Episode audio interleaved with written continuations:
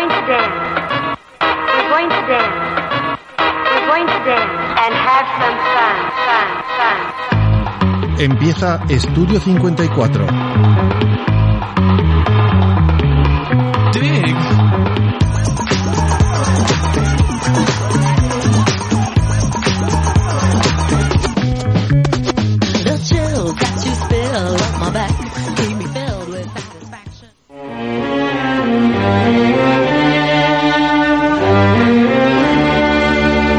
La moda es como un saxofón, solo los mejores saben llevarlo.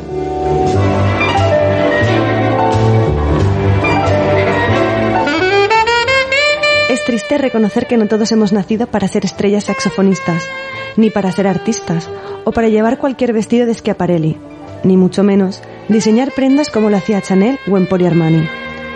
Quizás todos tengamos un cómo, un dónde y un porqué, un símbolo personal, el metrónomo que nos recuerda la amplia necesidad de tener una armonía, un sentido y significado único. Por ejemplo, la vibración que tiene la lengüeta de un saxofón es muy rápida, lo que le da la forma de ataque musical, y así consigue combinar los tonos divergentes. Es como la multitud de estampados que conquistó Versace, la estética antes que la práctica de Jacquemus o la imaginación de Bob Mackie. El saxofón es susurro como la seda o grito como el neón. Es un juego de luces y sombras, y su adaptación al instrumento es como la moda, ya sea con el blues, el rock and roll o el jazz.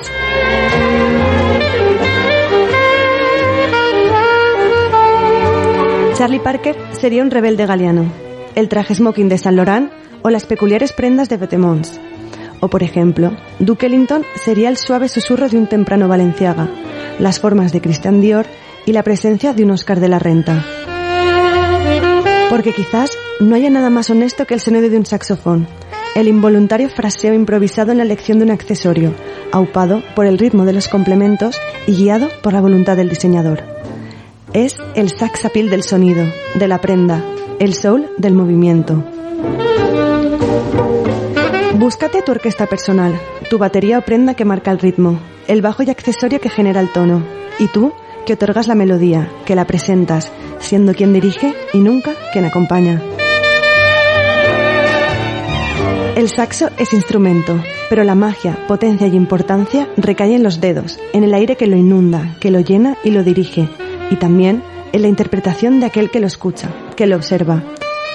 Así que señoras, señores, jóvenes desenfrenados, haters desvergonzados y animales no domesticados, comenzamos.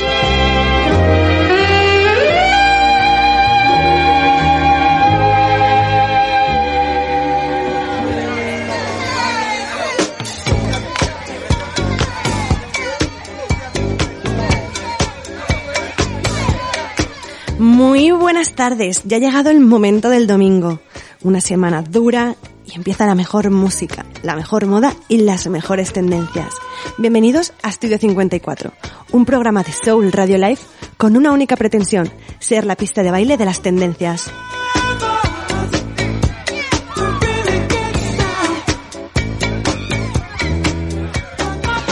Es 11 de abril. Mi nombre es Paula Bosch y en el backstage tengo a Luis Pisu dándole caña a la música y a las tendencias.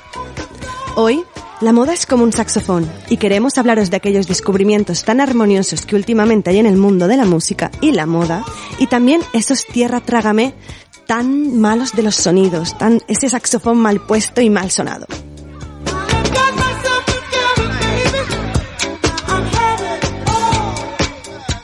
Empezaremos con noticias en 90 segundos, en donde haremos un breve repaso a los principales sucesos de la última semana. Y os advierto que hay muchas novedades de última hora.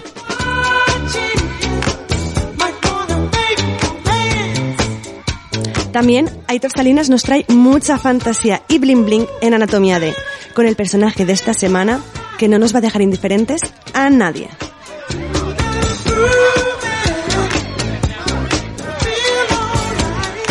En Hunting the Hunted hablaremos con las chicas de Más Uno, unos bolsos metálicos hechos a mano que son algo más que un bolso y algo más que una marca, y que desde el minuto uno os van a enamorar.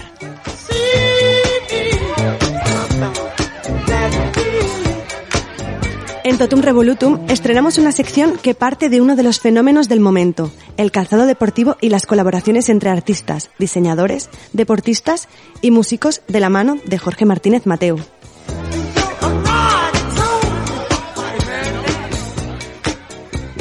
Y cerraremos este programa tan saxofónico y radiofónico de hoy con los desafinados del cine y series y del mundo del espectáculo.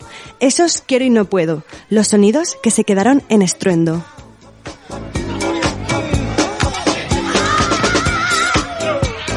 Todo esto sí, amenizado con la mejor música seleccionada por nosotros, tan de Estudio 54. Y recordaros también que aunque la radio se escucha, también podéis sentirla y verla a través de nuestras redes sociales. Si queréis conocernos a todo el equipo y los programas, seguirnos en arroba Soul Radio Live. Y si también os gusta este programa, la buena música y la buena moda, seguirnos arroba barra baja barra baja estudio 54.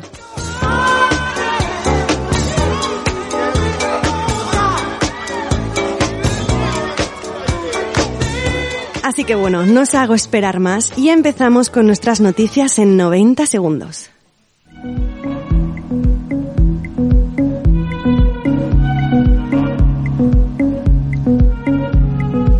Arranca una Mercedes-Benz Fashion Week más híbrida y digital. El pasado jueves se dio el pistoletazo de salida a la cita de la moda española, en donde un total de 34 creadores presentarán sus colecciones, 22 de ellos en el pabellón de IFEMA y 12 en algún escenario de Madrid o en formato online.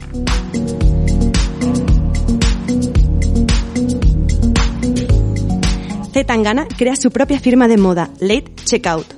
Atendiendo al contenido de las fotografías ya publicadas, las piezas parecen anunciar una marcada inclinación de la firma hacia la estética preppy. Hold on. I got to start this motherfucking record over again. Wait a minute.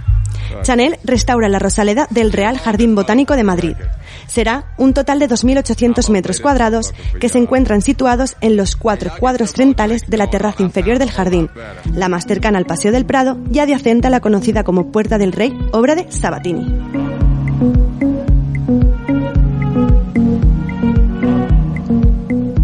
Tiffany's siembra expectación presentando un intenso amarillo como un nuevo color corporativo. Pese a que todo acabó tratándose de una broma en el April's Fool's Day, se ha empezado a generar cierto rumor sobre el posible del cambio de color al azul a un amarillo un poquito huevo.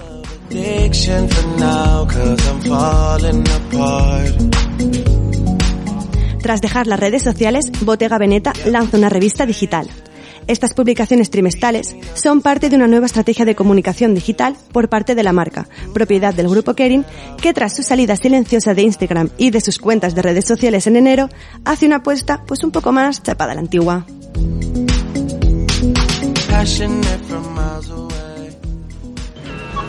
Y bueno, suena la alarma, hemos llegado a tiempo y este sonido lo único que indica es que nos vamos a ir moviendo de pista de baile con una canción muy actual, pero muy de Estudio 54, lo último de Bruno Mars.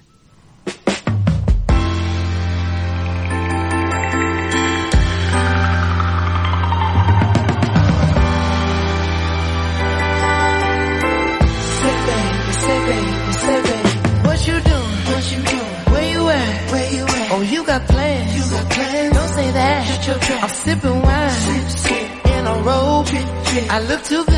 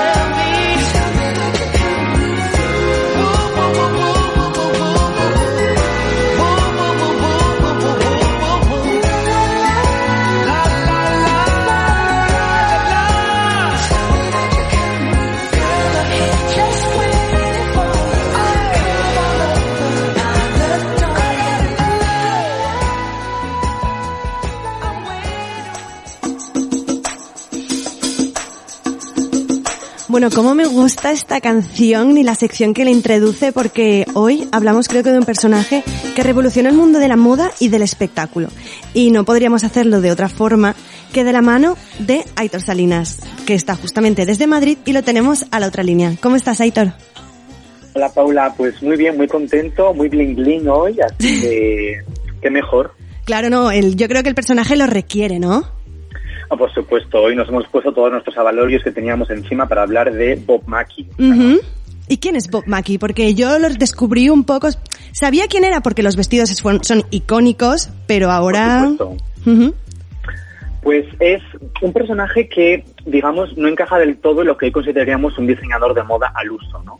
Sí. Para los que no lo conozcan, Bob Mackie ha trabajado siempre como diseñador de vestuario, en películas, en televisión, en teatro, y esto le ha costado bastante snobismo en su contra durante su época, que esto es muy importante tenerlo en cuenta ahora que te voy a hablar de, de él, Sí. porque a pesar de que algunos diseñadores de vestuario eh, pues son relevantes, muchos sí que no han conseguido cuajar como en, en las, en las pasarelas o en el momento Vogue, a pesar de que sí que ha, cierto que algunos han sido muy influyentes, como por ejemplo Gilbert Adrián, que Sí. marcó, en la- eso fue en los años 40, claro, pero marcó la moda americana incluso más que los europeos. Sí. Un ejemplo muy claro es el, el vestido de la película Letty Linton, que es una historia para otro día, pero bueno, hizo que todas las mujeres de Estados Unidos quisieran vestirse como Joan Crawford y esto ha pasado a lo largo de toda la historia del cine, le guste más o le gusta menos a, a París, ¿no? Claro, mucha gente ha buscado Entonces- como referentes en las películas de icónicos, también el actriz y el Claro. personaje que llevaban. Claro, todo. claro, claro, porque al final tienes una relación mucho más emocional con ellos. Sí. Entonces, este ambiente de película, de cine, es en el que, en el que creció Maki, ¿no? Que, que, bueno, no está muerto, me gustaría aclararlo porque igual hay gente que se piensa que sí sigue vivo y trabajando. Y, y nació en California en 1939. Y nació con un padre que estuvo ausente en su infancia y según cuenta en una entrevista muy chula, por cierto, en el podcast de, de Ho- de Hollywood Reporter Awards, Awards Chatter, que se crió con su abuela y con una madre que no tenía pues ningún particular interés o talento por trabajar, básicamente. Sí. Y entonces su escape, para lo que se puede considerar esa infancia complicada, fueron las películas que él vio con 10 y 12 años. Que esto es muy importante, porque fueron los musicales de la MGM, los de 20th Century Fox, las películas de Betty Grable, el Technicolor, los años 30, los 40, esos como grandes musicales que recordamos. ¿no? Sí, todo como a todo color, mucha vivacidad, todo como intenso. Mucho espectáculo. Sí. O sea, vamos a distraer a la gente de, de la Gran Depresión, vamos a poner mucha pedrería. Mm, Y esto lo acabaría absorbiendo, ¿no? Porque de hecho, cuando era pequeñito, cuando veía estas películas, su- las veía con su abuela, pues eh, llegaba a casa y dibujaba lo que había visto en pantalla. Y decía, pues esto puede ser para mi hermana, esto para mi abuela. sí. Y por supuesto, pues parecían todos los dibujos eh, fulanas cabareteras, porque, claro, imagínate un musical de los años 30. Claro. Todo Pero muy corto y muy poca ropa, claro.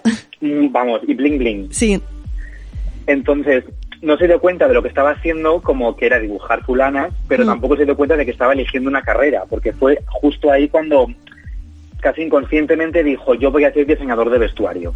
claro. Y no llegó a ir a la universidad nunca, porque no sabía hacer matemáticas, entonces tuvo que ir a lo que ahora es el California Institute of the Arts, que no es una universidad, es lo que en Estados Unidos se llama City College, que es como un centro de estudios superiores. Creo que es más o menos como un grado medio. Sí, como que tienen más O sea, no es- prácticas, se cogen más, Sí, sí. claro. no es como Harvard, ¿no? Digamos.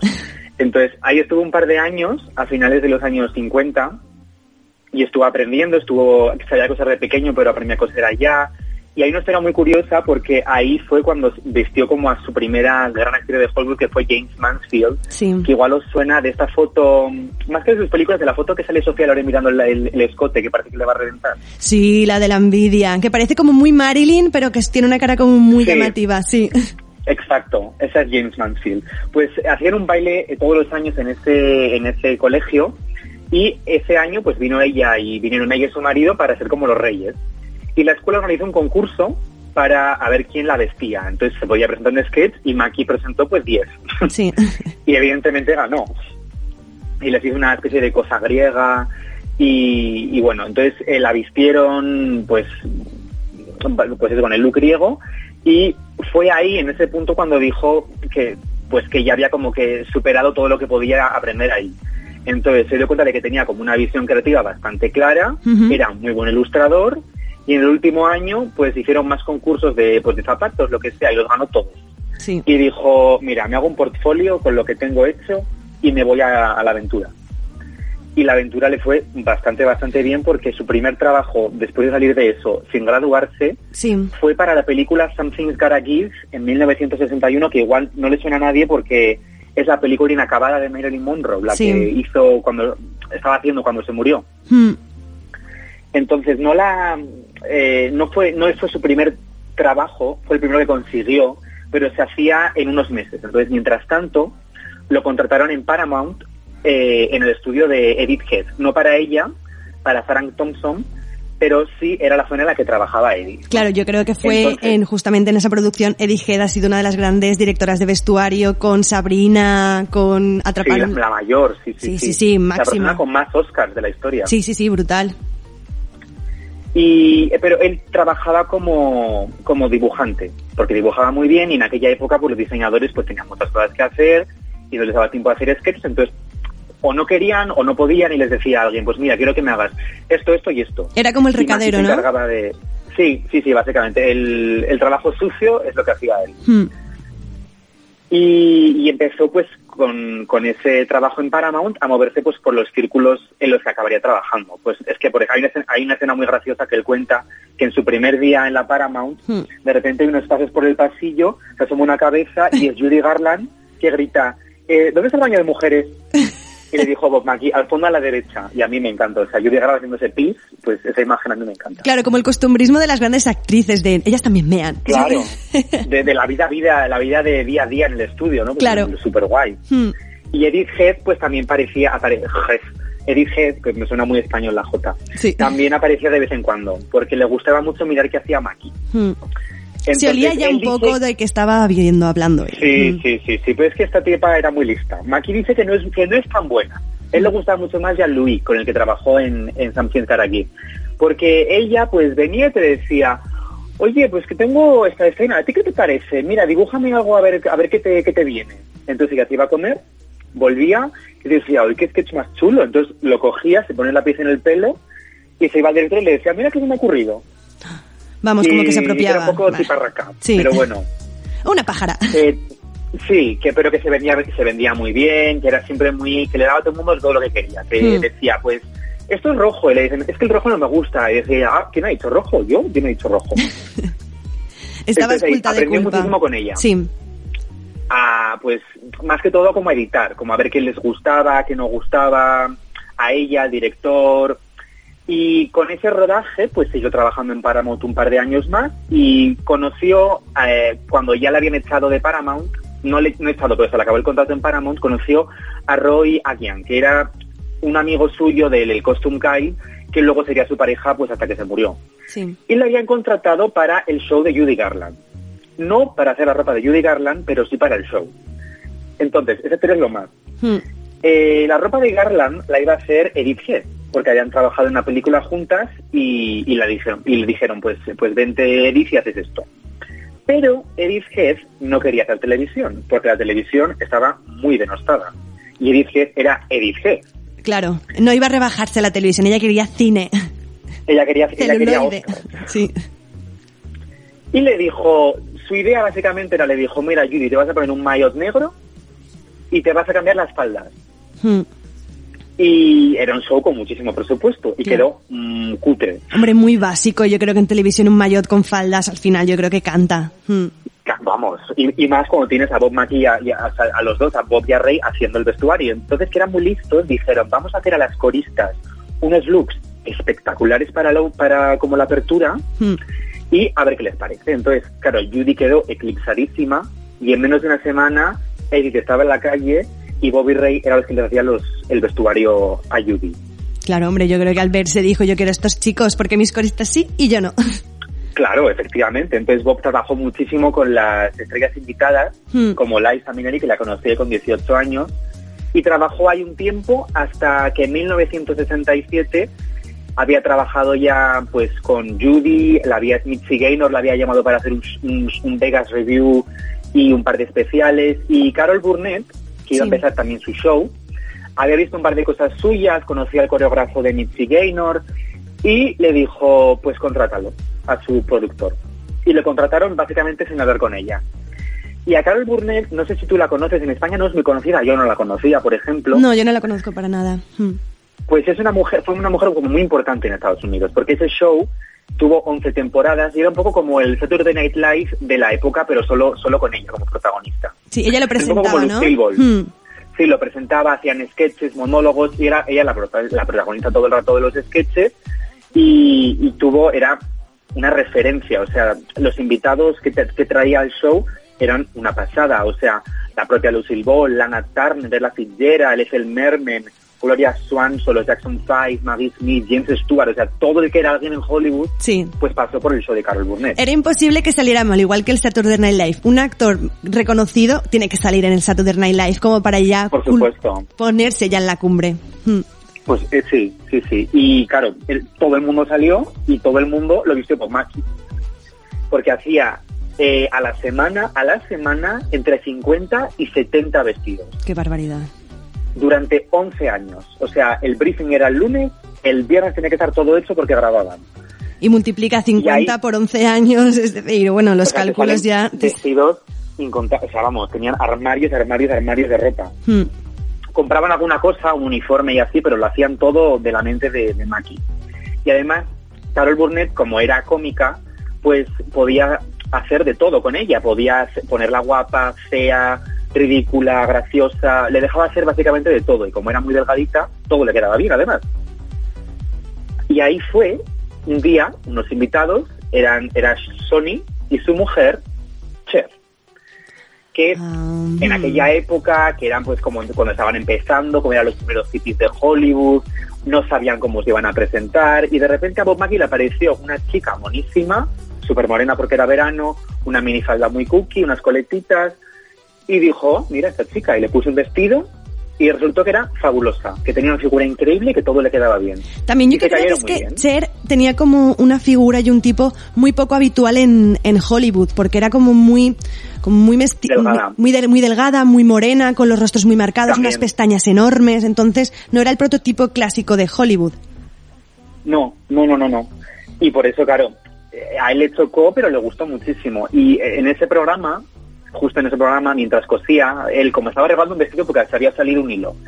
Entonces, Cher, que estaba por ahí como un curioseando, se le acercó y le dijo, oh, ¿cómo me gustaría tener un vestido de lentejuelas como ese? Hmm. Algún día, cuando tenga dinero, me haces uno. Y él le contestó, cuando estés lista, yo estoy listo. Y el resto es, Es historia. historia. Porque te lo voy a contar, pero es historia. Una declaración de intenciones, qué bonito. Los reencuentros desde después. Claro, o sea, entonces ellos se hicieron amigos y pues le traba- no tenían dinero, entonces no podía hacer casi nada Bob Mackie. Entonces, cuando tenían un poquillo de dinero, le llamaba, le hacía un vestido, tal, un show en Las Vegas, una aparición en televisión, hasta el 71.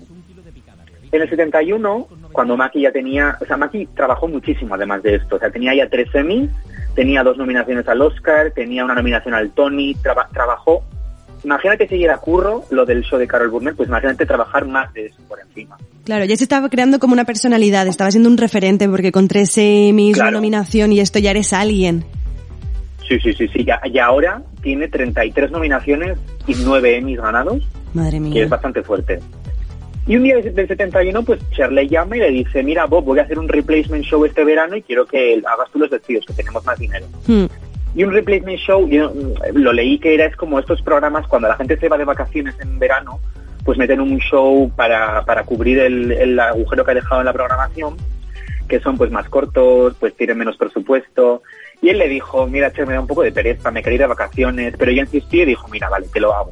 Hmm. Y ese replacement show era el show de Sony Cher, que ahora es como el show de Sony Cher, ¿no? ¿Quién se pensaría en esos momentos que ese replacement show iba a ser ese de Sonia El show. El show, totalmente. Pues eh, Bob Mackie no desde luego, pero dijo que sí y, y empezaron a trabajar y curiosamente el, el set del de Carol Burnett y el de Sonny Cher estaban pegados, se, entra- se, se conectaban por el baño. Ujú. O sea, podía, Cher cruzaba mucho por el baño en vez de ir por las puertas. Y como no tenían tanto presupuesto como Carol Burnett, que lleva un par de años allá, pues por ejemplo, algo hecho, pues si Cher necesitaba un disfraz de, Mickey, de Minnie Mouse, pues eh, Bob Mackie corría al, show, al, al set de Carol, lo cogía y se lo daba a Cher. Porque curiosamente tenían las mismas medidas. Eso Que es algo que tú las ves y dices, no parece, pero pues sí. Hmm. Y empezaron ahí esa relación de 50 años que sigue durando hasta hoy. Hmm. O sea, es- llevan, se llevan muy bien, han trabajado muchísimo.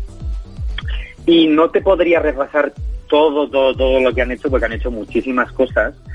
Pero creo que lo más icónico, lo que más vemos ahora que se repite muchísimo, es el look de la gala del Met de 1974 Sí.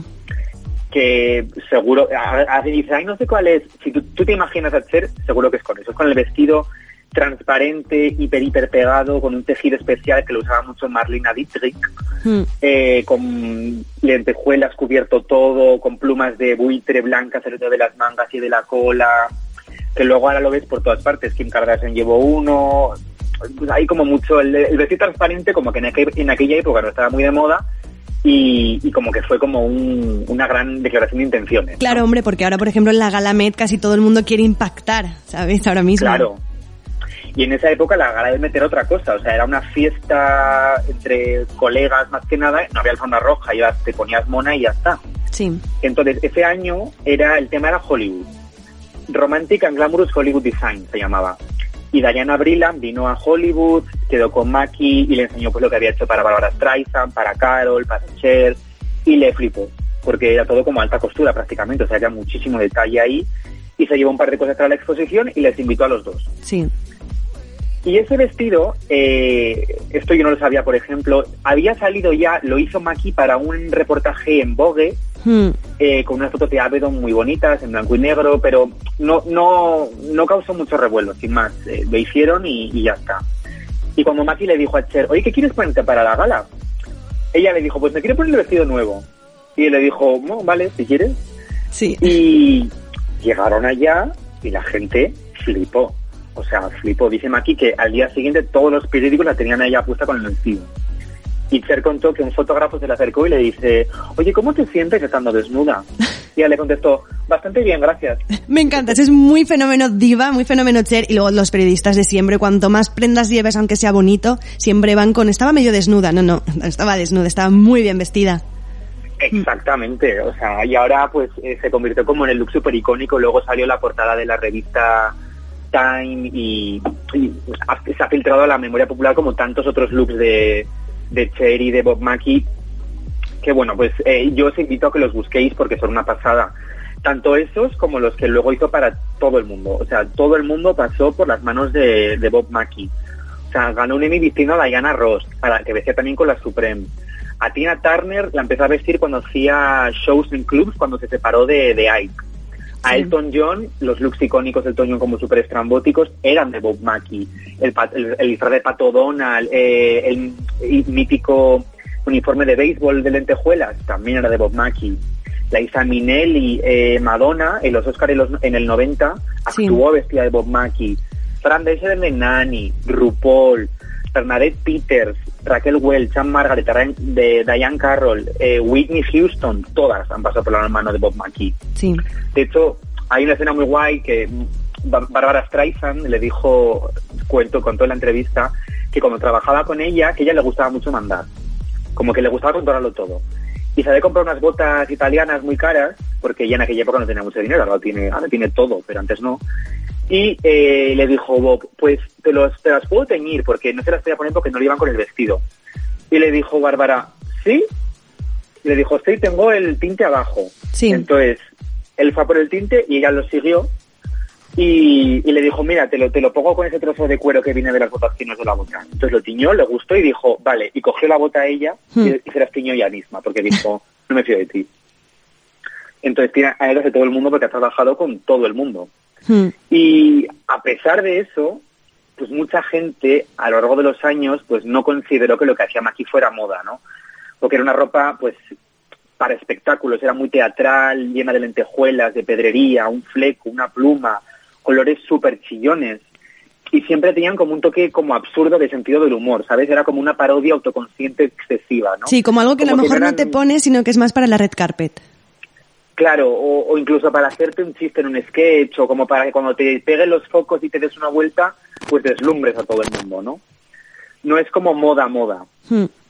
Eh, y de hecho, y con esto voy a ir terminando ya, cuando vieron los Cher en los Oscar, que son otros de los icónicos, que son el, el típico pues eh, tocado enorme de plumas, o el vestido como transparente cuando ganó, alguien le dijo, eh, es que eso no es moda. Hmm. Y él le respondió, pues claro que no es moda, eso es Cher. Claro. Es que es ella. Y yo, me sorprende que diga eso, porque creo que no hay mejor definición de la moda que expresarte a ti misma a través de la ropa, ¿no? Y qué mejor, además con un poco de sentido del humor. No, hombre, y además, justamente, yo creo que es eso, porque justamente los directores de vestuario como que piensan que están detrás, pero ellos crean, ya no, ellos cogen a la persona, que por ejemplo sería Cher, Mm. y creaban totalmente el personaje.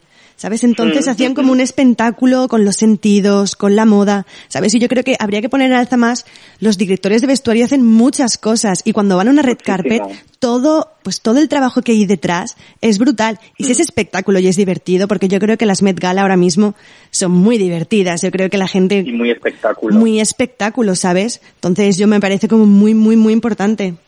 ¿Sabes? Habría que poner un Bob Makey en tu vida, ¿no? Por supuesto, siempre.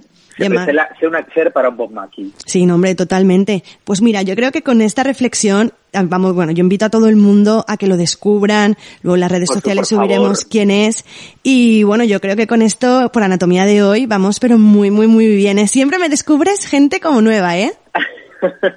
me, me encanta, es que eso es, y, y a ti y espero que al resto de, de los que nos escuchan, que Google es maravilloso y ahora está todo, y más bling bling, por favor. Claro, y luego que todo el mundo está conectado. Al final descubres gente y conexiones de personas que estaban en una parte o en otra y al final acaba, acaba todo hilado. Todo era como Estudio 54, era un punto de encuentro, ¿no? Sí, sí, sí, exactamente. Bueno, pues yo creo que con esto ya vamos a cerrar y bueno, a ver la semana que viene qué personaje nos traes y bueno, muchísimas gracias por estar hoy esta tarde con nosotros y nos vemos próximamente. A ti por invitarme, hasta luego. Un saludo.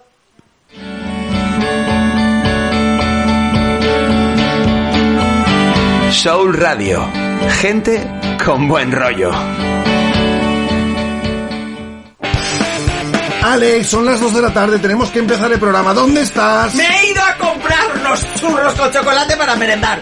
¿Para merendar a las 2 de la tarde? Oye, uno come churros cuando quiere. Ya, y lo moja cuando le dejan. Oye, pero tú no me has dicho que querías churros. ¿Para qué me provocas? Esto va a acabar tontas y a locas. Todos los días, de 2 a 4, Pedro J. Linares y Alex Rubio te traen Pa' qué me provocas en Soul Radio Live. ¿Para qué me provocas? ¿Para qué me provocas? Oye, que yo también quiero churros.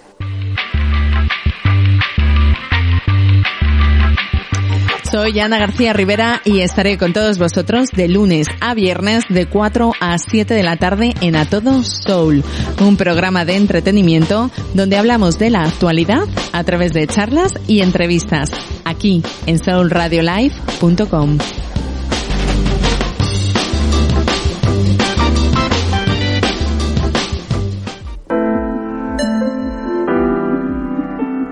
Cada viernes a las once y media de la noche descubrimos las luces y las sombras del ser humano en Yo Dama con MJ Marcos. Escúchanos en soulradiolive.com.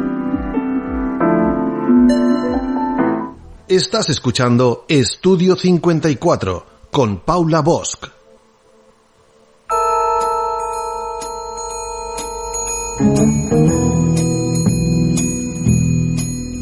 Nos ponemos en modo pantera rosa, porque esta sección también es una de las que más me gusta, porque descubrir, descubrir lo descubierto e investigar como nuevas prendas, nuevas marcas, es una de las cosas como más maravillosas que hay. Y aquí en Estudio 54, pues no queríamos perdérnoslos.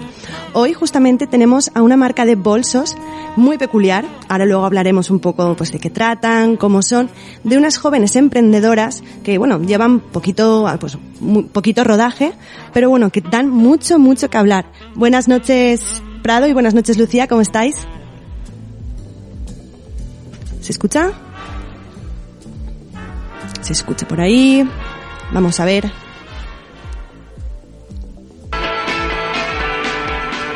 ¿No? ¿Ahora no? Bueno, son cosas del directo que están fallando. Ay, si no hubiese COVID estarían todas aquí pues contándonos. Os cuento un poco también de la marca. La marca es Más Uno y son unos bolsos metálicos todos hechos a mano. Tienen un estilo como un poquito Paco Rabanne y algo muy curioso que nos pasó, bueno, que me pasó a mí con ellas fue que hace unas semanas estuve hablando con ellas porque me entrevistaron para saber mi punto de vista como si fuera una consumidora. Y justamente hoy pues cambiamos los tornos y soy yo más o menos pues quien les, bueno, la que les pregunta qué tienen que hacer o cuáles van a ser como sus cosas. También recordaros siempre que cualquier duda, cualquier cosa que os gustaría que habláramos, cualquier prenda o marca que queréis que, que entrevistemos, pues mandárnosla a hola arroba solradiolife.com. Y a ver, creo que ya va. Hola Prado, hola Lucía. Hola. Hola, ¿cómo estáis chicas? Muy bien, ¿vosotros qué tal? Bien, bien, aquí un poco. Ha habido como unas cositas del directo que no se escuchaba, pero nada, ya estamos aquí para que me contéis ¿De dónde surge, por ejemplo, más uno? Porque yo creo que es la pregunta evidente, ¿no? Sí, bueno, pues nosotras desde siempre nos ha gustado mucho todo el tema del emprendimiento y hace eh, tres años sí. empezamos una carrera que se basa en eso, en emprender, emprender en equipo. Entonces, pues eh, creamos nosotras nuestro equipo y ahí pues decidimos crear más uno, porque al final es como que las tres somos muy parecidas, tenemos tanto gustos eh, en moda como gustos eh, el día a día, nos gusta hacer lo mismo Sí. y eh, salió un poco de, de ahí. Claro, al final o sea, nosotros lo que buscábamos era eh, a- aprender a través de un proyecto y, y- y encontramos en común eh, la moda. Y entonces nos pusimos a investigar qué podemos hacer, qué podemos hacer y nos dimos cuenta de que lo más eh, lo que más sentido tenía era hacer complementos, pero al final queríamos hacer algo diferente y entonces pues eh, nos topamos con Paco Rabanne y su idea de utilizar materiales alternativos y entonces pues le dimos una vuelta y lo adaptamos a un poco a lo que nos gustaba. Entonces, bueno, ¿cuáles diríais que son como vuestros referentes? Habéis dicho Paco Rabanne, ¿tenéis alguno más? O yo creo que este es como muy icónico, esos vestidos como de chapitas, esos bolsos también de chapitas, ¿no? Justo, o sea, como que en nuestra primera inspiración fue Paco Rabanne y a raíz de ahí, pues eh, un poco de aquí, un poco de allá, la verdad que no sabría decirte a alguien en concreto, Sí. eh, eh, pues hemos ido como maquetando y adaptando eh, eh, nuestras ideas y lo que nos decían nuestros clientes en nuestros productos. ¿Cuánto tiempo lleváis más o menos con la marca? Pues llevamos eh, un año y un mes. Ah, bueno, nada, lleváis muy poquito, en verdad, ¿no? Yo pensaba que llevabais más por todo el recorrido y lo que he visto y justamente yo creo que el impacto que estáis teniendo es como una acogida muy buena, ¿no? Sí, o sea, estamos muy contentos, la verdad. Empezamos justo eh, la semana antes de cuarentena Y del año pasado y la verdad es que súper bien. O sea, muchísimas gracias a todos, de verdad, a el apoyo que hemos tenido y el crecimiento, la verdad es que ha sido brutal. Sí, ¿y de dónde viene más uno? ¿Por qué el nombre más uno? Pues porque al final eh, lo que buscábamos no era crear un bolso, era crear algo más que un bolso, ¿no? Entonces de ahí más uno. Y, y la idea es eso, pues crear como una comunidad o un sentimiento, ¿no? O, o- o representar algo a través de, de llevar el bolso de más uno, ¿no? Pues de, de ser diferente, de hacer las cosas diferente, de pensar diferente y pues de llevar eh, complementos diferentes. Sí, a mí también una de las cosas que más me ha gustado de vuestra marca y de todo es la posibilidad como de tenéis un bolso, pero como se pueden cambiar las fundas, las correas, como puedes tunearlo a tu manera, ¿no? Justo al final eh, lo que lo que contamos es eso un poco de ser diferente, haz lo que no hace nadie, piensa como no piensa nadie, entonces eh, no tenía mucho sentido hacer un único modelo y que fuesen todos iguales. Entonces dijimos, oye, ¿por qué no cada uno tiene la oportunidad de personalizar su bolso y que sea aún más único y todavía más diferente? Claro, le da como el toque personal. Sí, en, o sea, en nuestra web al final, con todo lo que tenemos, hay hasta 126 combinaciones. O sea, al final es muy poco probable que te vayas encontrando en la calle con alguien con el mismo bolso que tienes tú. O sea, al final es algo también único, que lo diseñas tú y, y, y lo haces tú según tu estilo. Ahí al final puede haber mil estilos y puede estar adaptado para cualquier persona. Sí, y aunque las personas hagan el bolso, ¿cuál es el proceso? Es decir, desde el minuto cero que alguien os pide el bolso, ¿cómo se crea todo el bolso? ¿Dónde lo hacéis? Y todo, pues todo el proceso.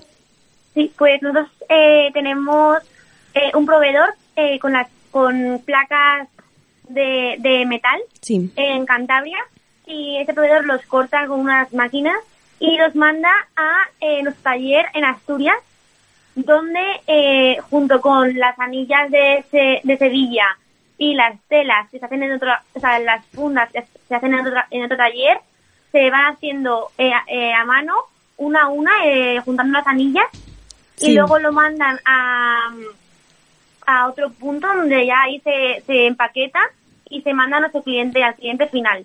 Vamos, que es un bolso que tiene como mucho recorrido por España, ¿no? Como Sí, toca muchísimos todo- puntos. Todo en España, sí. Y otra de las cosas también que a mí me sorprendió, yo creo que ahí ya desde el minuto uno me enamorasteis, cómo surge la idea del packaging, chicas. Porque bueno, para quien no lo, bueno, para quien no lo sepa muy bien, cuando recibís el bolso, ahora si queréis me lo explicáis mejor, te lo dan como enlatado en una conserva y eres tú la que tienes que abrirlo y sacarlo. ¿Cómo surge o cuál es la idea o la intención?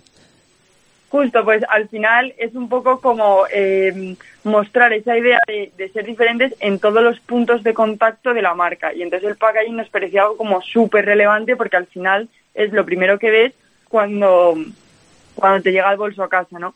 Entonces nos pusimos a pensar y dijimos, a ver, si como nuestro punto clave es que hacemos bolsos, que aparentemente es algo común, pero con materiales alternativos, vamos a pensar un packaging que utilice también un material diferente al que vemos en, en todos los en todos los e-commerce, ¿no? Y entonces pues nos pusimos a pensar y tuvimos varias ideas y dijimos, vale, las latas, porque además como que son también, bueno, son de hojalata, ¿no? Pero también como metálicas, tiene sentido y es algo que no se ve nunca. Y luego nos, nos parecía muy guay también la idea de que te llegase, de que te llegase y lo abrises como una lata de Coca-Cola, ¿no? Como Sí. mm, que lo abres y, y sacas el bolso. Entonces, eh, eso nos, nos pareció muy guay. Entonces, nada, nos pusimos a buscar proveedores por España, que fue un poco complicado porque al principio no sabíamos muy bien qué buscar, pero bueno, encontramos uno en La Rioja y nada, un día nos llegaron a la OFI 800 latas, que la verdad que no sabíamos dónde meterlas. Estabais en un mar de latas. Claro, claro, o sea, no sabíamos o sea, qué hacer con tanta lata, pero, pero nada, muy bien. Y luego me habíais dicho que empezasteis justo antes del confinamiento. ¿Habéis notado como ventajas o inconvenientes o ob- os ha obst- obstaculizado el COVID o la pandemia a la hora de vender o ha sido todo a través de las redes sociales y entonces nos ha tocado mucho? O sea, yo creo que eh, a nosotras en concreto, y bueno, entiendo que a muchos e-commerce eh, la cuarentena les ha venido súper bien porque al final estábamos todos en casa, eh, todo el día en Instagram, consumiendo un montón de contenido y comprando un montón porque no podíamos hacer otra cosa. Entonces, la verdad que eh, hombre, en- en- nos habría gustado empezar en otra situación, pero sí que en cuarentena vendimos un montón, arrancó todo y empezamos como a crecer un montón. Así que a nosotras sí que nos ha ayudado. Y tenéis como un producto estrella, aunque es todo muy personal, tenéis como ah, pues algún tipo de metal, porque también lo hacéis como en transparente, en negro, tenéis como alguno que sea como el más reclamado. Sí, el acero al final es el primero que sacamos Sí. y al, al final es el que todo el mundo cae, el que más gusta, el que más nos piden y hemos sacado otros, lo que tú has dicho, el de met- metacrilato, Sí. el, el negro, pero al final siempre todo el mundo cae en el, en el CH acero. Y bueno, estamos hablando de los productos, porque yo creo que justamente es que el metraquilato a mí me gusta mucho porque te recuerda mucho a Paco Rabanne. Luego también por el precio y calidad es muy bueno, ¿sabes? Lo puedes tener. Y hacía falta, a mí me gusta mucho, yo siempre os lo he dicho cuando hablé con vosotras hace unas semanas, os dije que lo que habíais hecho me parecía muy divertido, muy atrevido, pero yo creo que muy seguro. Y los bolsos ya los tenéis dominados. ¿Tenéis alguna idea pues de ampliar un poco pues más la cartera de productos? Ahora mismo estamos trabajando en, eh, ahora en verano, en sacar otra vez eh, las fundas de colores. Sí. Porque ahora, sobre todo, hemos visto como que en todas las tiendas se está viendo mucho el color. Sí. Entonces queremos, y nos han preguntado mucho por ellas, así que queremos eh, primero sacar eso a corto plazo y mejorar también la calidad del producto. Al final siempre hay que trabajar en mejorar la calidad para ofrecerle al cliente lo mejor. Y luego, más a largo plazo, medio largo plazo, sí que queremos eh, ampliar el abanico de productos que tenemos, eh, sobre todo en accesorios y al final también que, mm, que, identifiquen con la, que se identifiquen con la marca. O sea, siempre algo original y algo diferente, pero aún no tenemos nada pensado. Claro, bueno, algo que os represente y que al final, pues, como te decíamos, como que siga más o menos como la línea editorial de todo. Y vosotras solo vendéis online, ¿no? Eh, sí, solo vendemos online. Y luego, vendemos, ah, perdón, iba a decir que sí que vendemos internacionalmente. Ah, ¿vendéis internacionalmente? Ah, bueno, Sí. entonces, madre mía, ya habéis pasado como las fronteras. Me encanta. Es que los Made in Spain, hace falta más productos Made in Spain. Porque luego también total. vosotras como empresa, ¿habéis hecho a la hora de las redes sociales pues colaboraciones? ¿Habéis contactado con gente? ¿O esto o ha sido un poco más el boca en boca? No, o sea, sí que hemos hecho eh, varias colaboraciones con influencers. La verdad es que en cuarentena nos funcionaba súper bien, por lo que te digo, porque consumíamos muchísimo contenido en Instagram y entonces las influencers también tuvieron ahí su boom. Después de cuarentena hemos hecho alguna, pero no nos ha funcionado tan bien. Entonces estamos viendo la forma de repensar esas colaboraciones para sacar más partido de, de ellas y que las influencers también eh, aprovechen más nuestro bolso. y también nos, no, hemos empezado hace poco a hacer colaboraciones con otras marcas pequeñas como nosotros y al final pues eh, las sesiones de fotos, hacer los productos y que las, las chicas que nos siguen a ambos como que puedan conocer también otras marcas. Claro, un poco de networking entre empresas. Yo, bueno, ya se lo dije a, a Lucía, yo os conocí por justamente una influencer, por Arisala, le vi el bolso y dije, madre mía, esto va a ser un Paco Rabán, qué caro va a ser. Y de repente me metí, vi justamente el buen rollo, todas las fotos que tenéis que son muy juveniles. Y yo dije, mira, lo quiero. Muy gracias. Y bueno, así pues un poquito ya como para ir cerrando un poco esta entrevista, vosotras como emprendedoras, a una persona que ahora mismo está pues pensándose si lanzarse al mercado y demás, ¿tendríais como alguna recomendación o algo que decirles? Bueno, que al final eh, la, la clave de todo yo creo es eh, de trabajar mucho y muy duro, eh, porque las cosas al final salen, pero hay que aprender eh, que hay que fallar y que fallar es bueno y que de los errores es de lo que aprendes y que eso, que cuanto más trabajes antes llegan los errores y antes los corriges y, y así y las cosas van saliendo. Y, y eso, que esto es como muy duro y mucha dedicación, pero que si te gusta y crees en ello, eh, merece la pena. Sí, totalmente. Sí, yo creo que luego los frutos que se sacan después pues de cuidarlos, ¿sabes? Yo creo que son como maravillosos. Y además a mí también es que me gusta muchísimo toda la forma de cómo habéis empezado, cómo estáis creando y cómo de algo tan joven pues habéis empezado ya como a, a seguirlo, ¿sabes? Es- Me parece como muy, muy, muy, muy, muy, muy bueno, ¿sabéis, chicas? Muchas gracias. Bueno, pues yo creo que con esto voy a invitar a todo el mundo a que se metan en vuestro Instagram. ¿Cuál es vuestro Instagram? Es eh, más uno más escrito y uno con número y 10 barra bajas, pero si pones más uno te sale. Sí, te sale al principio, no hay que estar contando como las 10 barra bajas. No, no, no hace falta. Bueno, chicas, pues lo primero, daros como muchísimas gracias por estar hoy en el programa. Me lo he pasado como muy bien y me ha encantado hablar, ser como yo la que entrevista. Y bueno, que espero que cuando vayáis sacando más cosas, pues poder entrevistaros las próximas veces, ¿no? Sí, jo, mil gracias, de verdad. o sea, es una oportunidad muy muy grande. Al final es nuestra primera, primera entrevista, sí, hablada. Así que de verdad que mil gracias y cualquier cosa nos dices. Y, y nada, o sea, también gracias a ti porque al final, o sea, la otra vez fue a ti vez a nosotros y nos ha encantado. Vale, pues yo, bueno, con eso nos quedamos y también con vuestra frase de los emprendedores de que hay que arriesgarse, aprender, aprender de los errores y ya está. Así que bueno, muchas gracias Prado, muchas gracias Lucía y un besito. Muchas gracias. Chao, chao. Bueno, y ahora nosotros nos vamos a quedar cómo suena esta canción, cómo me gusta. Funky Town de los Lips Inc.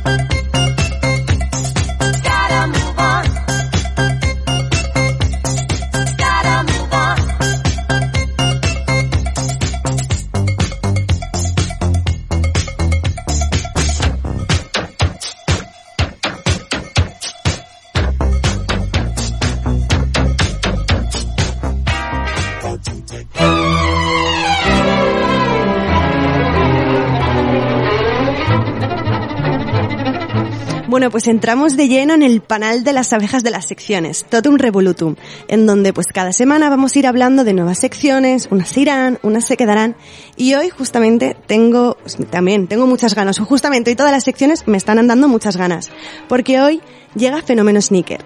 Esa sección en donde hablaremos pues del calzado, es decir, porque nos toca bajarnos ya de la ropa más formal, ponernos cómodos y hablar pues de esa nueva industria que maneja cifras oye, pues astronómicas, por así decirlo. Y bueno, pues damos comienzo a Fenómeno Sticker.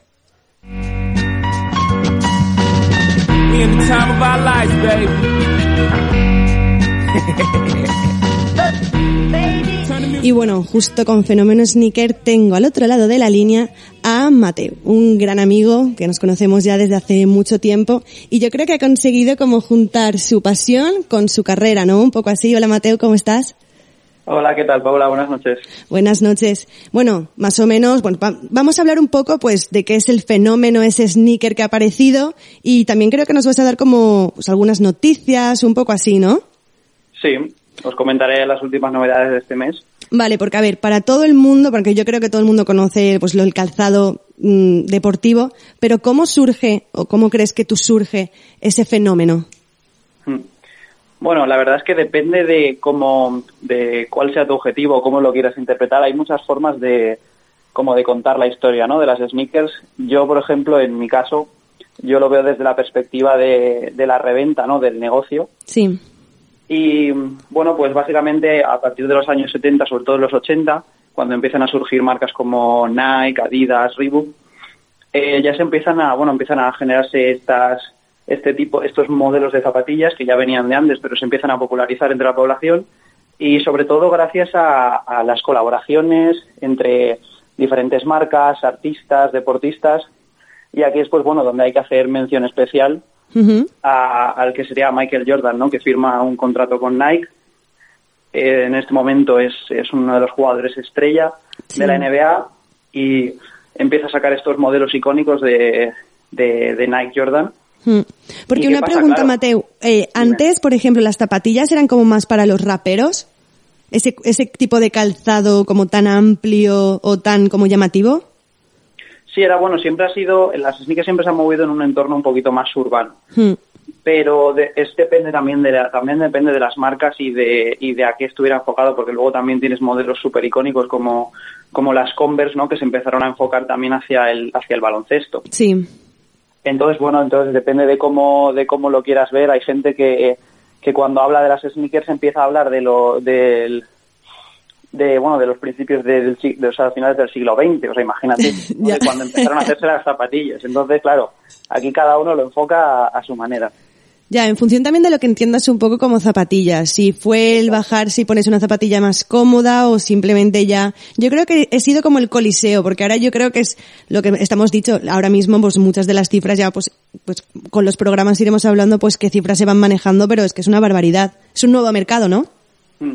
Sí, o sea, es increíble porque siempre, bueno, siempre ha estado la idea de la- en la cabeza de la gente de, bueno, pues unas colaboraciones exclusivas, una zapatilla que conmemore algún tipo de evento, pero claro, el, lo que pasó con estas con estas zapatillas de, de Jordan es que se empezó a crear hype, Sí. algo que a lo mejor en ese en ese mundillo nunca se había visto, ¿no? El hecho de que había gente que realmente tenía furor por esas zapatillas y que haría lo que fuera por conseguirlas, porque claro, las llevaba su ídolo, que era Michael Jordan, y quién no quiere ser Michael Jordan en ese momento. Sí, ¿y cómo fue su historia de esas zapatillas con Michael Jordan? Porque yo he estado investigando un poco y hay como muchos bulos, hay como muchas cosas, ¿no?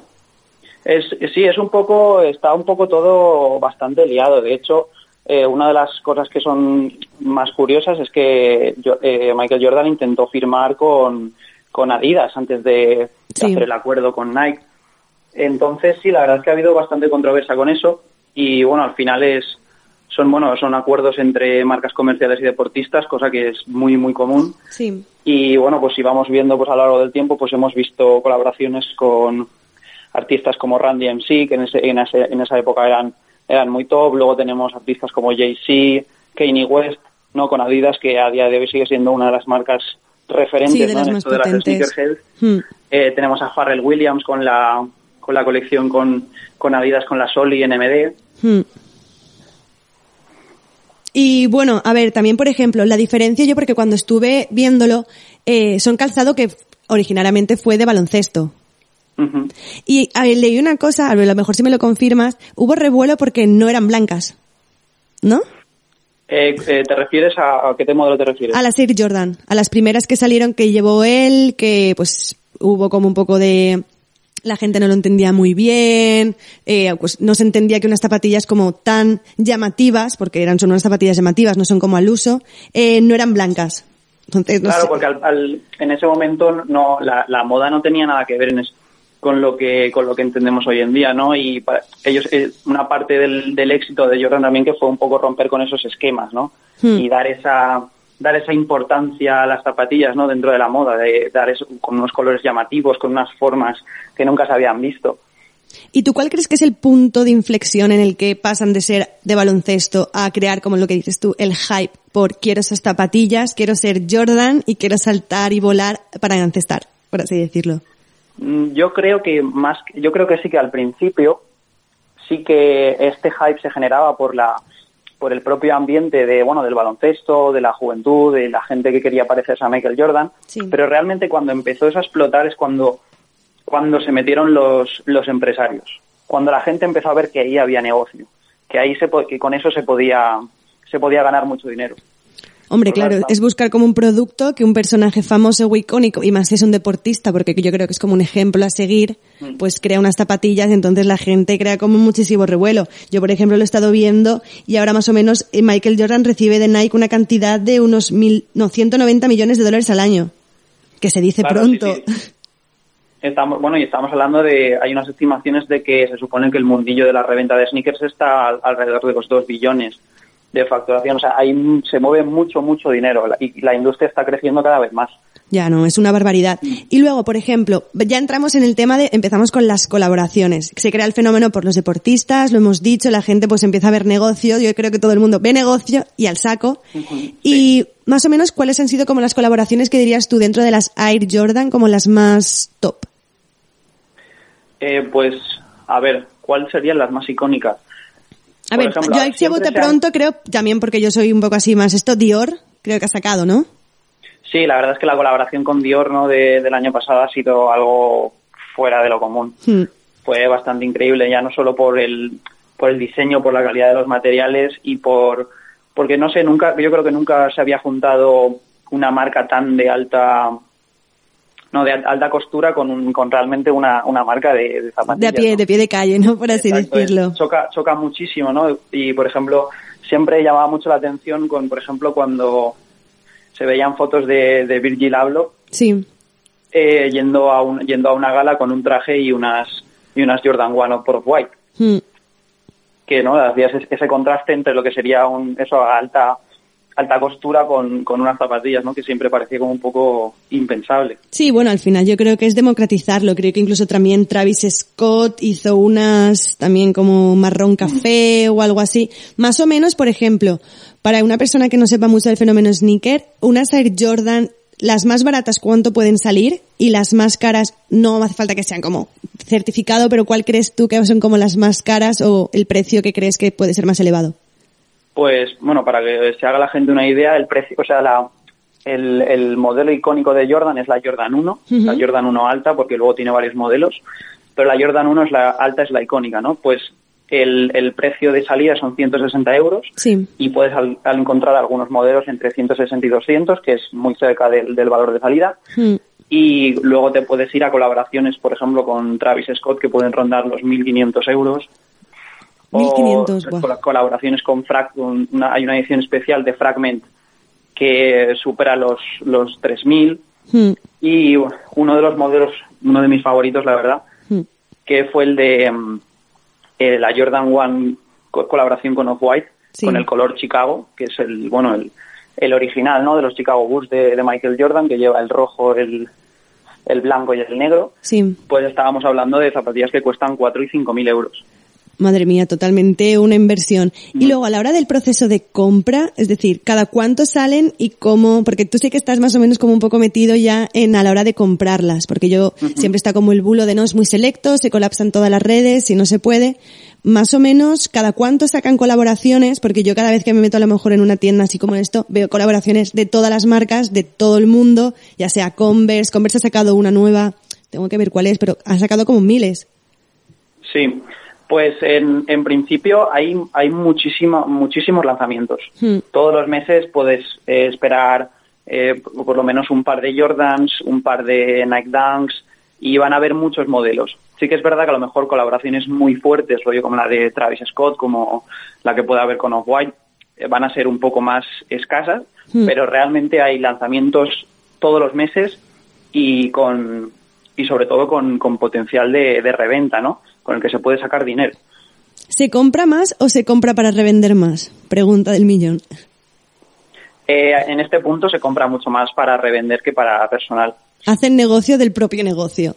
Un poco así Exacto, o sea, Sí, sí, sí que es verdad que sigue existiendo la figura de coleccionista. Hay mucha gente que, que le siguen gustando mucho las zapatillas y, y que, bueno, al final yo creo que sobre todo lo que ha pasado es con lo que ha pasado en mi caso, ¿no? Que ves la oportunidad de, de convertir tu hobby Sí. en, ya no solo en una forma de conocer gente, de hacer comunidad, ¿no? De, de, mm, de aprender sobre el mundillo, sino que aparte puedes ganar, ganar dinero, incluso ganarte la vida si eres lo suficientemente bueno y le echas todas las ganas. Sí, no, totalmente. Yo justamente este fin de semana estaba leyendo la revista GQ que sale un artículo, bueno, una entrevista que le hacen Conoces, lo conoces más o menos, es uno Sí, pues claro. de la moda vintage y que se iba a Los Ángeles a casa de un, pues creo que era un jeque o algo así, que tenía una pared entera llena de colaboraciones. Es decir, no me acuerdo de la cifra, pero era como abrumador. Y este chico ha hecho como negocio a la hora de, pues, de sacarlas, de venderlas y me parece como muy interesante porque las- los jóvenes, ya, no los todos los influencers, pero hay influencers que se están dedicando como a ese mundo, ¿no? Mm. Sí, sí, además, una de las cosas más interesantes de este, de este mundillo es que es la, la edad de, de, la gente que lo compone. Hay muchísimos chavales que con 14, 15, 16 años, eh, bueno, están muy metidos, están haciendo muchísimo dinero y ya no solo comprando y vendiendo, sino creando, creando software y creando programas para todo esto. Y, y ves cómo es súper interesante, ¿no? Ver como gente con, con tan poca edad haciendo tantísimo dinero, tantos negocios y moviéndose de una forma que, que nos parece pues increíble, ¿no? Que yo a lo- siempre lo he dicho, a lo mejor yo con 14, 15 años pues estaba pues jugando a, A videojuegos, estaba, la- estaba haciendo tonterías en el parque y ves a chavales que con esa edad tienen una mentalidad de, de tiburón, ¿no? De, de empresario y haciendo mucho dinero. O sea, es una de las cosas más, más curiosas de este mundillo. Sí, yo los llamo los cachorritos del- de, Wall Street. Sabes que hay muchos cachorritos sueltos de Wall Street. Y bueno, luego, pues para ir cerrando un poco, creo que ibas a contarme como novedades de, bueno, unas personalidades que has dicho que es Virgil Abloh, el director creativo de Louis Vuitton, para que también, y luego también el director de Off-White, ¿no? Correcto. Pues una de las, bueno, de la- una de las últimas noticias que, que han, que han surgido, eh, bueno, se han filtrado eh, algunos datos sobre la nueva colección de, de Virgil Abloh, que va a ser de 20, Hmm. que básicamente, bueno, es una continuación de las de Ten, que fue una fue la primera colaboración que hizo mm, eh, Jordan con Off-White, Sí. que rompió todo, rompió todos los récords, o sea, fue una auténtica locura y para que te hagas, bueno, para que la gente se haga una idea eh, de estas, de este, todas estas zapatillas de, de Ten, cuando salían, no había prácticamente ninguna que bajara de los mil euros de reventa. Era una auténtica salvajada. Todos los modelos eran súper codiciados y la gente realmente se mataba por ellos. Porque más o menos, ¿cuántas cantidades cre- hacen más o menos más o- de una colección, una colaboración en general? Claro, eso es uno de los factores que afectan mucho al precio, Hmm. porque no es lo mismo que a lo mejor, por ejemplo, una colaboración que fue súper, súper limitada fue las, las Nike Air Max 97 y las Blazer de, con Serena Williams, Sí. que salieron solo en Estados Unidos, fue un stock muy bajo y claro, evidentemente cuando es un producto de calidad que es muy atractivo en- por, por bueno, por la silueta, por los colores y que encima es muy limitado y está, por ejemplo, restringido a solo una región, pues claro, los números se van a disparar. Ya, totalmente. A mí es que me gusta mucho ese fenómeno de mm, las intento comprar y no puedo. Yo alguna vez he intentado como buscar alguna colabora alguna marca un poquito así como más específica, una colaboración, y he visto que estaban todas completamente vaciadas. Y luego también Virgil Abloh tiene como mucho recorrido. Es como la, la fusión entre el diseñador y el deporte, ¿no? Sí, claro, al final el, el streetwear va un poquito de eso, ¿no? Es un, es un, es un estilo de, es un estilo de moda, ¿no? Que, que con, con estos tipos de prendas se puede poner a la altura de marcas de diseñador. Mm, Y luego al final con Virgil Abloh más o menos qué ha pasado. ¿Van a salir? ¿Se han filtrado y ya ahora se reculan o...? Bueno, pues en principio para este mes estaban, iban a salir para el mes pasado, eh, iban a hacer un restock de, de la última colaboración que hizo con Converse, Sí. del modelo icónico, pero al final se ha atrasado el lanzamiento y no se sabe muy bien qué va a pasar. Y en principio la colección de, de 20, este, he visto algunas filtraciones que dicen que puede estar para, eh, para otoño de, de este, de este año. Madre mía. Para... Aunque todavía son, son puras especulaciones, no se sabe todavía qué colores, pero sí que se sabe la silueta que va a ser la, la Nike Dunk, Sí. que Eso bueno, no sé este cuál año es. está cogiendo, está cogiendo mucha fuerza. Hmm, A mí también una de las, eh, como de las siluetas que creo que últimamente está siendo como más potencia son las blazers, que antes no se veían tanto y ahora están como teniendo como un boom muy fuerte. Sí, han tenido un boom muy fuerte. Además, las ves eh, por la calle en todos los colores, en todos los, de todos los modelos, y sí que se está vendiendo muy bien porque además es un, es una, es una sneaker que, que se ve bastante, que se ve, queda muy bien, se puede estilar de muchas maneras y si le echas creatividad puede hacerte unos outfits muy muy buenos. Sí. Y sí que la verdad que se está, se está viendo bastante. Incluso, ya te diría yo que está, está casi peleándose con la, con la Jordan 1000. Sí, ah, mira, yo tengo unas. Justamente ahora las llevo puestas, así que mira, las guardaré en oro, en una cajita. Hombre, no, no creo que lleguen a, a tener reventa porque es- estos tipos de modelos se, bueno, se llaman general, general release, Sí. que básicamente es que se hacen, o sea, el stock es gigantesco Hmm. y se sigue reponiendo uno tras otro. Pero bueno, sí que es verdad que es interesante como ver cómo este tipo de siluetas se ponen de moda, a la gente les gusta y empiezan a probar un poquito cosas nuevas, ¿no? Pues mira, si quieres, para el programa que viene o cuando vuelvas, hablamos un poco de las siluetas distinto porque hay muchas marcas. Yo el otro día también, incluso a la hora de Nike Pegasus, todo, hay tantas colecciones y tantos tipos que yo creo que a la gente le gustaría pues saber, hablar con propiedad cuando hablamos de zapatillas. No queremos unas zapatillas, queremos estas o queremos otras, ¿no? Correcto, sí. Y luego también pues estaremos a la espera de que Virgil Abloh, pues bueno, saque esa colección tan magnífica, ¿no? También. Hombre, claro, por supuesto. Bueno, pues yo creo que con esto ya vamos a ir cerrando. Muchísimas gracias, Mateo. Te has estrenado. Te estoy eternamente agradecida porque sabía que tú sabes mucho de esto. A mí me pillas en casi todos los términos de justamente colaboraciones y tal. Y bueno, te espero la semana que viene, ¿no? Muchas gracias, pues claro. Vale, un Allí besito. Adiós, adiós. Turn the music up. Prime time. Baby, baby, baby, Uh. baby, baby. Yeah, prime time. Beat by Dion. A third Eon. That's what the fuck we on. More money. for Soul Radio, gente con buen rollo. Valencia 101.9.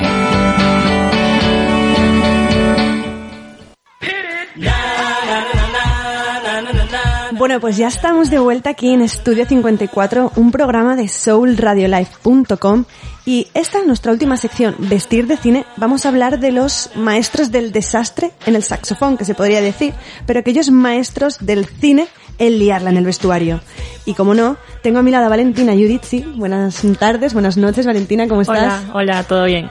Todo bien. Bueno, para que los entendáis un poco, si el, mm, la semana pasada o en el programa anterior hablábamos de aquellas películas en donde el protagonista era el vestuario, vamos a hablar ahora del cuando eh, el vestuario es el antagonista, ¿no? Es como Sí. el, el personaje malo, ¿no? Sí, que no, no ayuda a la película o no ayuda en este caso a los actores, ¿no? Que nos, nos llama la atención, pero por lo malo o, o por lo extravagante que es, que no nos convence. Que nos choca, es como una cosa que dices, uy, uy, uy, uy, uy. Sí, sí, sí, hablaremos de esos looks que no han dado la nota, por así decirlo, y que han sonado desafinado, ¿no? Totalmente. Y bueno, a ver, ¿qué películas nos Vale, traes? vamos a empezar por Catwoman. Oh, O sea, yes. Catwoman, eh, ya yo lo he dicho en el programa que tengo con Ana, eh, soy una friki de los superhéroes, a mí me encantan y bueno, Catwoman es ah, la que más me gusta. Sí. Esa, esa estética que tiene tan sensual, no sé, es como que yo soy todo lo contrario. Y, y, y me llama mucho la atención. Entonces, claro, la película protagonizada por Halle Berry. Correcto. Que ella también hace mucho la dualidad de es una chica muy normal, pero cuando se convierte en la gata nocturna, Sí. se enfunda en el cuero y Que lo mismo pasa con una de mis actrices favoritas, Michelle Pfeiffer, en Batman Regresa. Correcto, también. Que era una secretaria que, vamos, solterona Hmm. y después cambia totalmente. Sí. Entonces, nada, o de la película de Catwoman de por sí ya es mala. O sea, tiene bastantes malos reviews y, y, y no, no ha surgido. O sea, no, no es, ¿cómo se dice? No, no va a pasar a, al más allá, por Sí. así decirlo, por, Por ser una buena película, ¿no? Exacto, sí. Sí, se va a hablar mal de ella por lo malo que es. Sí. Ya está. Creo yo que además le dieron los, se llaman los Razzies, ¿no? Que Sí. son como los Oscars, pero de las peores películas. Un día Sí, podríamos y, hacer... y de las peores actuaciones también. Correcto. Bueno, eh, bueno, creo, creo que Sandra Bullock tiene uno. Sí, Crepúsculo también tiene otro. Bueno, creo que todos están ya... Para gustos colores, ¿no? Nada, eh, la película es mala. eh, creo que lo único bueno de la película es que sale Sharon Stone. Sí. Y, y ya está. Es que el vestuario en sí es muy cutre. Es cutre también justamente porque en la época en la que le pilló la película todavía no había evolucionado el vestuario de Hollywood a, a algo como mucho más llamativo y firme y no, todavía seguía como un poco casposo, ¿no? Sí. La estética, sí, sí, la sí. fotografía. A ver, eh, el atuendo es un sujetador de cuero que no es un fantasy brag de Victoria's Secret, entonces no es nada del otro mundo. Claro. Eh, luego tenemos unos guantes con un poco Schiaparelli, esta Sí. última colección, ¿sabes? Que tiene unos guantes con unos detalles de, de uñas Correcto, incrustados. Algo así, pero hecho mal. guantes de diamante, ¿no? Ya, una cosa muy rara. Y, y una máscara que parece comprada de una tienda de fiestas. O del chino del lado de casa. Sí, Yo sí. creo que el vestuario es muy malo, pero se salva un poquito simplemente por la figura de Halle Berry, que es uno de los grandes iconos sexuales de mucha gente. Sí, sí, sí, sí, yo creo que estuvo muy buena elección Hmm. ella en el papel. Eh, luego pasamos. Sí, vamos siguiente. pasando. Sí. Tenemos primera mala película y desafinada, Catwoman. Siguiente. Vestuario. Bueno, Vestuario. sí, mala película también, perdón. El quinto elemento. O sea, la, la semana pasada va a sonar contradicción porque dije que me encantaba el vestuario. Sí, pero es que como mucha alegoría de... hay algo que me choca en la película y es el look de los policías. Mm, O sea, yo, yo, yo pienso en un policía y pienso en alguien, en alguien que tiene que ser ágil y rápido Sí. y, y que tiene que estar preparado para saltar de la silla y correr al coche, a la acción. Saltar Eh, entre tejados. Exacto, y creo que el quinto elemento es todo lo contrario. O sea, los policías van con unos cascos que yo creo que no verán nada, Hmm. eh, unos atuendos súper robustos, que la movilidad cero, y, y aparecen en bastantes escenas de la película, ¿sabes? No es una cosa de un minuto y ya está. No sé si el señor Jean-Paul Gaultier tuvo que ver algo ahí. Hombre, pues el- lo, lo podríamos investigar también porque sí que Sí. le dijimos que muchos de los personajes se pueden coger como unos grandes vestuarios simplemente también por la temática de la película, Mm. pero luego hay otros también, por ejemplo, eh, el, ese abrigo de leopardo que es un poco raro, es un hate it or love it, es decir, una cosa u otra. Exacto. Pues eso es lo único que, que tengo que decir que odio de la película, que siempre me saca de la Mm. fantasía Sí. y, y me distrae. Bueno, pues segunda película, segunda desafinado de vestuario, El Quinto Elemento. Está saliendo mucho, eh, últimamente El Quinto Elemento. Sí, es que, bueno, la volví a ver la semana pasada y dije, Mm. wow, la tenemos que ver siempre porque es muy buena. Sí. Sobre todo la escena que están en las vacaciones en un bar con un hotel, está, está muy guay. Eh, la próxima película, también de superhéroes. Es que es, es muy importante el vestuario de los superhéroes. Y también es muy polémico muchas veces porque si tiene, tiene que ser práctico, tiene que Sí. ser reconocible, pero no Sí. tiene que ser ridículo. Exacto. Y, y que los fans, eh, o sea, nos gusta, si ya lo estamos viendo en un cómic, queremos verlo igual, tal vez en la, en la gran pantalla, ¿sabes? Claro. Y, y esos cambios que, esas, mm, creatividad así deliberada que se toman a veces, como que no, como Claro. que nos molesta. Tiene que ser creíble porque la línea entre lo ridículo y lo creíble dentro de que es un es un superhéroe y que sepamos superhéroes todavía no existen, la fina línea es muy es muy muy muy muy muy muy muy pero muy pequeña, entonces Exacto. hay grandes pifias. Nada, eh, hablaré de Linterna Verde, Sí, protagonizada por Ryan Reynolds y su mujer. Blake Lively. Sí, muy bien. Creo que se conocieron ahí incluso. Sí.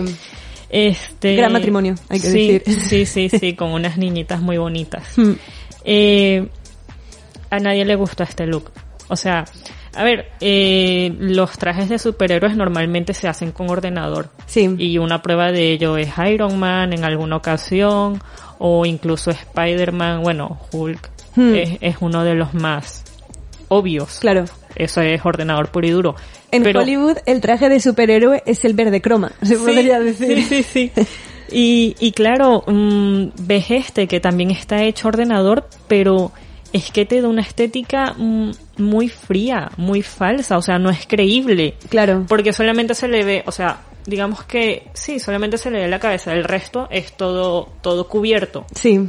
Entonces, claro, eh, lo que estamos diciendo, el, el traje de un superhéroe es su segunda piel, es lo que lo protege, pero también es lo que lo identifica. Hmm. Entonces, claro, si me estás haciendo un traje a a ordenador y está quedando tan falso porque se ve como una cara flotando, Ya. no, no sé. Y eh, creo que además lleva un- como un antifaz muy Lleva pequeñito, un ¿no? antifaz, sí, que, que aparece de forma mágica cuando se transforma y también se ve muy, muy, muy falso. A mí ahora que acabas de decir lo del antifaz me acaba de venir a la mente una de las películas también que me parece el vestuario un poco demasiado kiss, que es El Zorro, de Banderas. ¿Sí? O sea, es, sí. ¿A ti qué te parece ese vestuario? La vi hace mucho tiempo, pero no sé, no, no me llamó la atención para mal. No, a mí, no sé, no sé, no sé. A mí es que me gustan los superhéroes muy fantásticos. Batman. ¿Sí? Y el Joker. A mí uno de los grandes vestuarios que fue mágico fue el Joker de Heath Ledger. Una interpretación brutal. Sí, sí, también. sí, bueno, me- lo que me gusta de Christopher Nolan es que es muy real. Sí. No, es, no es fantasioso, ¿sabes? Que la analizaremos también la próxima película, Ah, sí. que es Dune, ¿no? Sí. ¿Es de Nolan? Sí, sí, sí. No. No, no, no es de Nolan. Nada, nada, me he liado, es de otra. Pero No es sé Dune. de quién es. O es Pero- de Riley Scott. Mm, Puede ser que sea de Riley ser. Scott, que sale Zendaya, Timothée Chalamet, pues Sí, bueno, esa también la analizaremos. Lo resolveremos la duda en el próximo programa. Sí. Este. Ujú. ¿Cuál es la siguiente? Las supernenas. Vale. Esa no existe, ¿no? No, Todavía. no, van a hacer una live action de las supernenas. No entiendo por qué si- siguen haciendo live actions. Ah, porque vende, yo creo, a lo mejor. Ya, es- pero está jugando ahí un poco con los sentimientos y el, el recuerdo de la gente. Claro. Ya tenemos un buen y- recuerdo y lo- de esas sí. superhéroes, no me lo lío. Claro, lo tienes un poco difícil, ¿sabes? Tal vez no, no será como Mulan, Hmm. que hicieron algo totalmente distinto y, y yo creo que bien Sí. para el público asiático, ¿sabes? Cruella de Sí. Vil, que también Claro, hablamos. claro, exacto. Eh, no, no sé por qué se hace, eh, lo que puedo decir, porque lo que vimos fueron fotos del Hmm. Y puedo decir que era un mal cosplay de Sí. la supernena. Es como si vas a- a- al chino y te compras un disfraz de ella, ¿sabes? El, el vestidito así eh, de forma de columna Sí. por encima de las rodillas. Un cinturón que parece que te lo hayas hecho con papel albal, a lo sí, mejor. sí, sí, tal cual. Eh, no puedo decir mucho porque ya dije, eh, se está grabando, Hmm. mm, no sabemos cómo será el final, tal vez es un flashback o es algo que están grabando y necesitaban ese vestuario de por sí, Hmm. pero no les queda bien incluso a las ¿Sabes chicas. también de quién tengo ganas en esa película de ver el vestuario? Del malvado. No me acuerdo del nombre. El malvado que era como todo morado. Mojojojo. Mojojojo. O Es- como le dicen aquí, moyoyoyo, ¿no? Ah, sí, moyoyoyo. Muy bien. Ese A mí- vestuario también. A mí, a mí el que me gusta es el de las pinzas. Oh, también. El, el rojo, que bueno, se llama Hair o él, o él, algo así era. Hmm. No, no, no lo recuerdo muy bien. Pero vamos, que bueno, es una producción de CW, que Sí. es una televisión americana, y nos ha traído mm, grandes remakes, por así decirlo, como el de Dynasty, que lo podemos ver en Netflix, protagonizado por Liz Gillis y muchos más. Muchos más. Y bueno, ya para ir cerrando, ¿cuál es la última película que yo creo que tú y yo la comentamos? y- Lo mejor para el final, que es la película Sardoth. Sardoth, lo, sí. lo dije bien. O algo así. Un poco exagerado, pero bueno. Eh, aquí el problema no es con la película en sí, porque al final es una, una lucha de buenos contra malos, ¿no? De privilegiados y no privilegiados.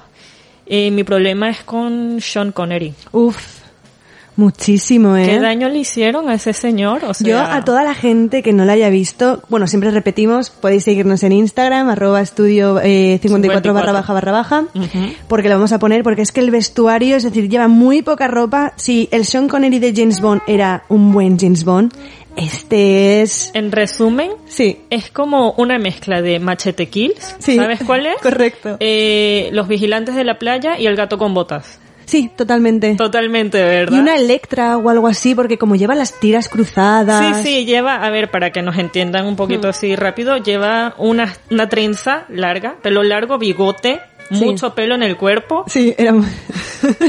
que aparte queda horrible porque enseña mucho cuerpo.